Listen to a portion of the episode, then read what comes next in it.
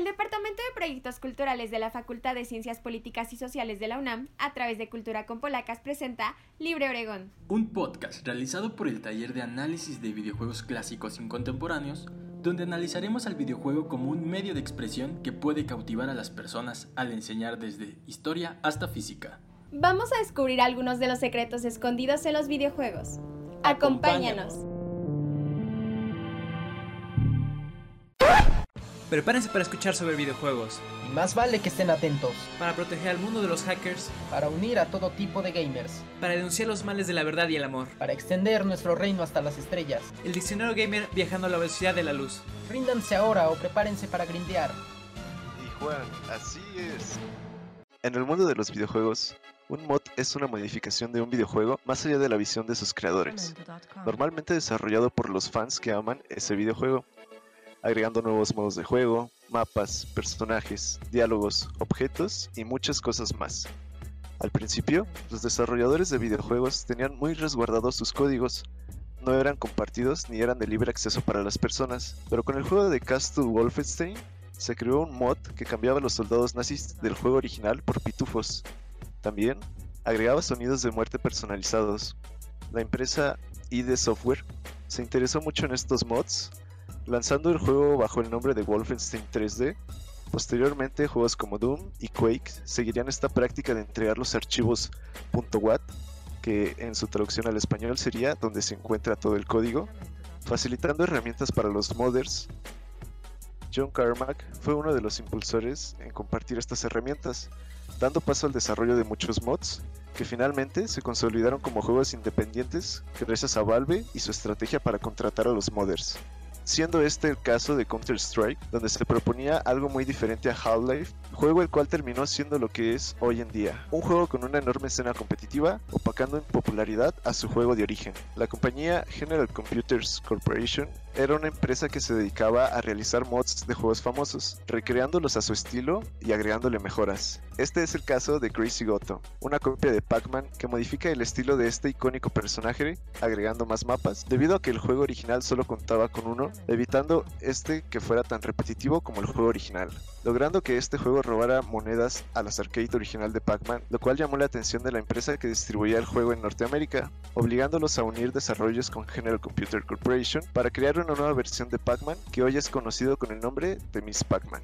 En abril del 2012, Dean Hall lanzó un mod para el juego Arma 2, cuyo juego principalmente ofrecía un estilo de combate realista con armas. El mod cambiaba el juego tipo militar a uno de supervivencia de zombies. Después de un año de éxito para este mod, la compañía Bohemia Interactive, junto al equipo de desarrollo del mod, unen fuerzas para lanzar al mercado DayZ Standalone, un juego basado en un mod realizado para Arma Z, teniendo casi 172.000 ventas en su primer día y al final del primer mes cerca de 800.000 copias vendidas, demostrando ser todo un éxito. Los desarrolladores notaron que los jugadores se concentraban mucho más en matarse entre ellos que en sobrevivir de los zombies. Esto hizo que crearan un mod para Arma 3 llamado Battle Royale que fue bastante apoyado por la comunidad. Poco a poco las grandes empresas mostraron interés en este tipo de juego y Sony contrató a uno de los creadores del mod DayZ dándole una desarrolladora llamada Daybreak Game Company, la cual creó un juego basado en este mod que hoy conocemos como H1Z1. Una vez terminado este juego, el género Battle Royale no terminaría ahí, y en busca de la perfección de este modo de juego se desarrolló PUBG. PUBG fue el rey de los Battle Royale por un tiempo, hasta que meses después aparece Fortnite con su propio Battle Royale, que ofrecía unas mecánicas de juego diferentes, las cuales rápidamente llamaron la atención de los jugadores. El nombre de Battle Royale tiene origen en la película japonesa con el mismo nombre, Battle Royale, o Batalla Sangrienta, como es bien conocido aquí. La idea principal fue adoptada en la saga de libros Juegos del Hambre, volviendo la idea popular en el colectivo social. Estos son claros ejemplos de cómo en algunas ocasiones los mods o versiones basadas en otros juegos resultan llamar la atención de una manera tan impactante que llevan a las grandes empresas a que le presten atención a los modders. El diseño de escenarios en videojuegos es tarea de un diseñador o artista especializado. Los escenarios tienen la misma importancia que las misiones o los personajes, porque crean los niveles. Incluso son conocidos como el segundo pilar del concept art. Este proceso es artístico, pero también técnico y bastante complejo. Por tal motivo, el diseñador de niveles o escenarios requiere conocimientos de diseño y programación. Se realiza mediante un editor de niveles en un programa de desarrollo de videojuegos y su resultado creará la imagen o ambiente general del juego. Philip Penix Tensen, especialista en estudios culturales latinoamericanos contemporáneos, menciona que la diferencia más notable es que los videojuegos proveen un ambiente cuyos obstáculos y potencialidades son afectados por la participación del jugador. Dentro del manejo espacial particular de un juego, o su game space, los contornos de la significación son desplazados de acuerdo a las interacciones del usuario. Para Daniel Sánchez Crespo, CEO de Novorama, empresa desarrolladora de videojuegos española fundada en el 2003, existen cuatro paradigmas principales de diseño en cuanto a la creación de mundos se refiere.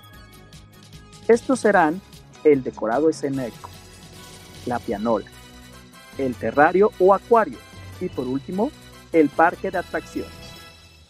Estos cuatro paradigmas nos ayudarán a generar que el usuario diferentes formas de interactuar con el producto, dependiendo de las necesidades del videojuego a desarrollar. El primero, decorado escenográfico, dentro de este paradigma se crea lo mínimo indispensable para dar soporte a la historia del juego.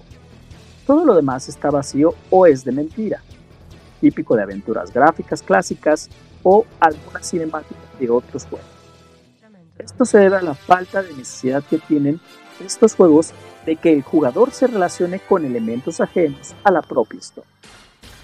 La clave de estos paradigmas son espectáculos interiores, y decoración, mundos abiertos, tecnología y recursos, viajes y encuentros.